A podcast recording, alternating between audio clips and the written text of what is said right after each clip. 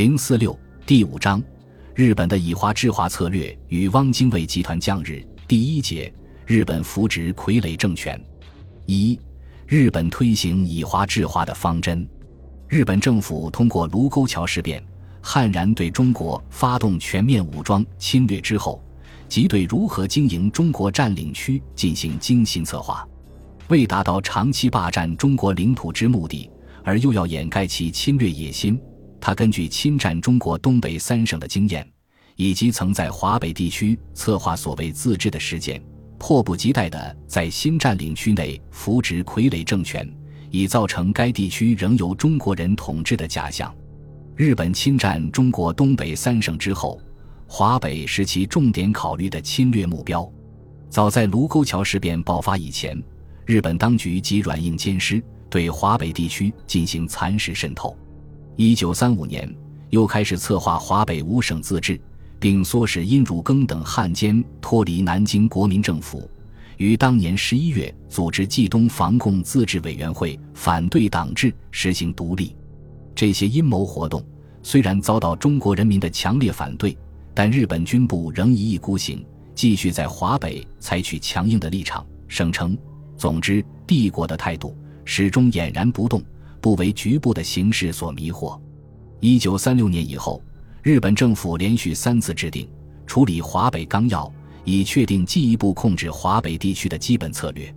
其目标是援助完成以华北民众为中心的自治。现阶段的区域以华北五省为目标，不能为扩大区域而操之过急。对该自治政权指导的原则是，重点放在财政经济。军事和对一般民众的指导方面，并抓住大局，并且始终以内部指导为主旨。随着中国抗日救亡运动的日益高涨，日本对侵略华北的具体方针也不断加以修正，但其基本目标始终没有改变，即要将该地区造成巩固的防共亲日满地带，同时有利于获得国防资源和扩充交通设备，以防备苏联的入侵。一切为了建立日满。华三国实现合作互助的基础，其具体方针的修正，主要是为了应付列国以为帝国对于华北具有侵略的野心，所以强调在今后的措施中，最重要的是力戒这种引起无谓误解的行动。这些纲要中所强调的基本原则，实际上就是推行以华制华的策略，即让日本侵略者选中的亲日分子在前台活动，日本人则在幕后操纵。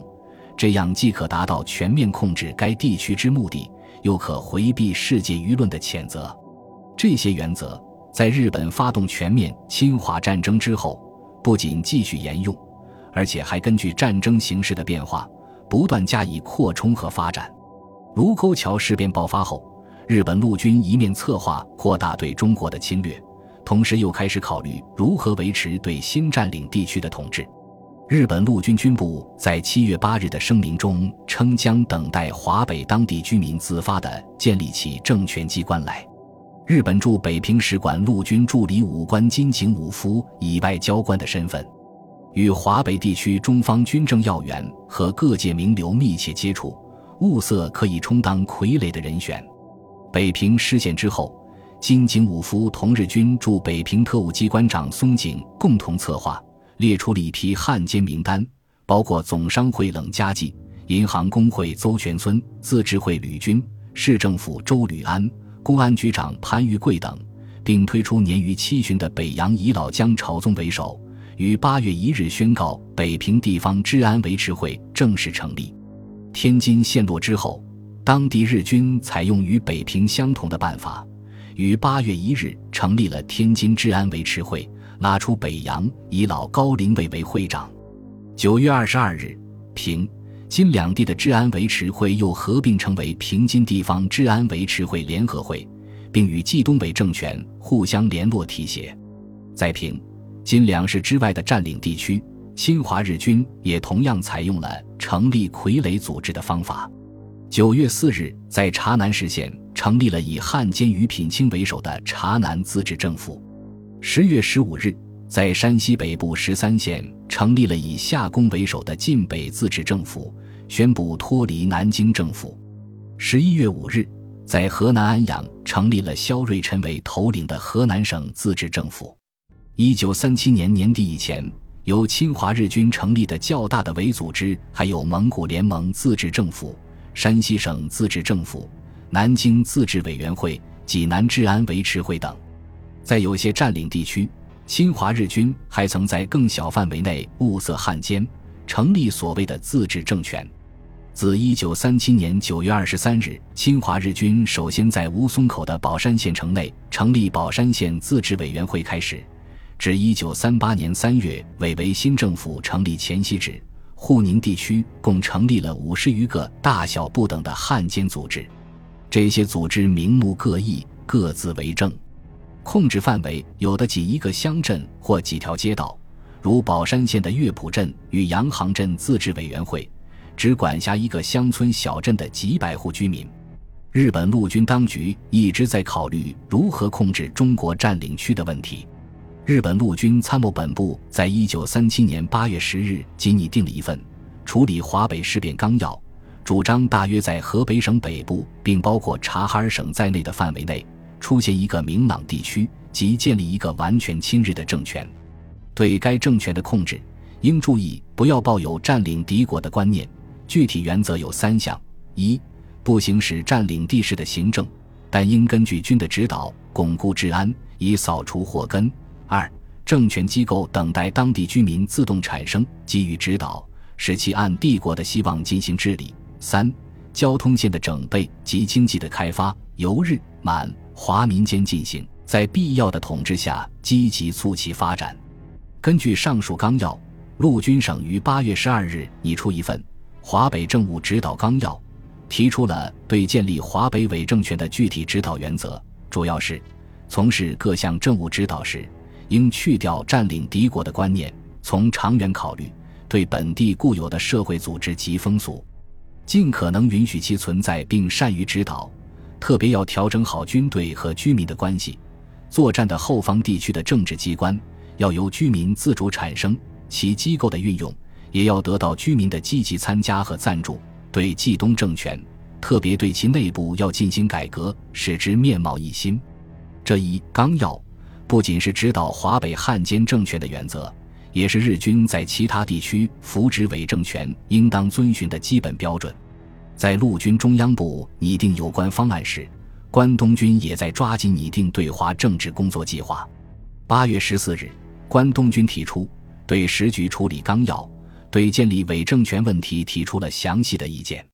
纲要提出，关于华北政权，最终目标是实行五省联省自治。在实现这一目标的过程中，其政权的建立力促由当地居民自主产生，各地政权的建立。应等待其主观条件成熟，但要从内部给予指导及援助，为之创造条件。为巩固新政权，应在一定时期内在该地区的重要地点驻扎必要的日本军队，撤兵时间要根据政权的基础是否巩固自行决定。新政权虽在表面上是由当地居民自发组织的自治政府，但要严格按照日军的要求办事，必须以亲日满、防共。道义立国为根本政策，对在华北地区建立伪政权的具体步骤，这个纲要主张首先让河北及山东二省实行联省自治，合并成一个政权，其领导机关设于北京。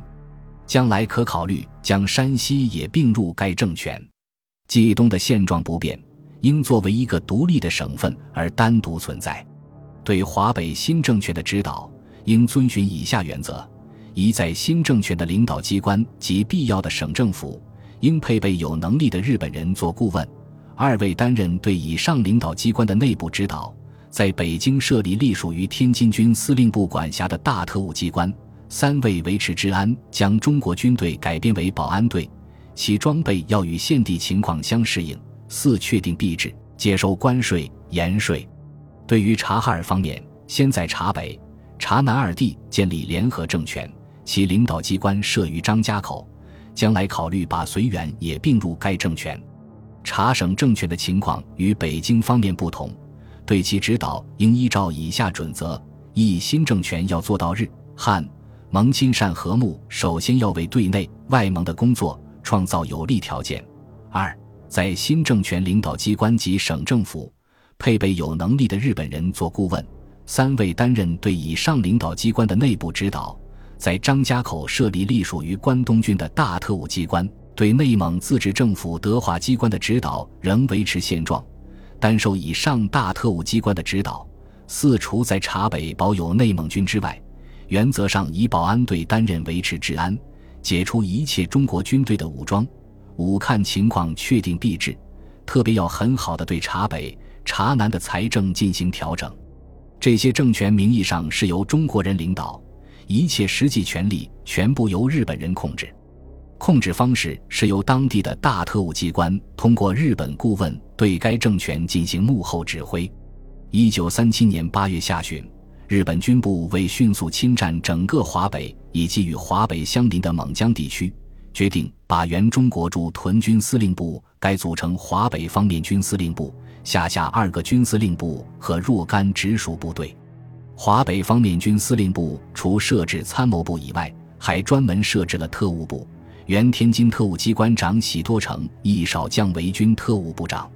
喜多诚亦得到的训令是：一、桂官为军特务部长，指挥所属部员对军方作战的后方地区执行各有关政务事项，统辖指导中国方面的机关，为使该地区成为实现日满华合作共荣的基础而进行各项工作。二、关于将来在华北建立政权问题，应体察华北人心的趋向，逐步进行准备。三、为了削弱中国方面的斗志，以迅速结束战局为目的，对敌军后方应采取相应的谋略。有关细节由参谋长指示。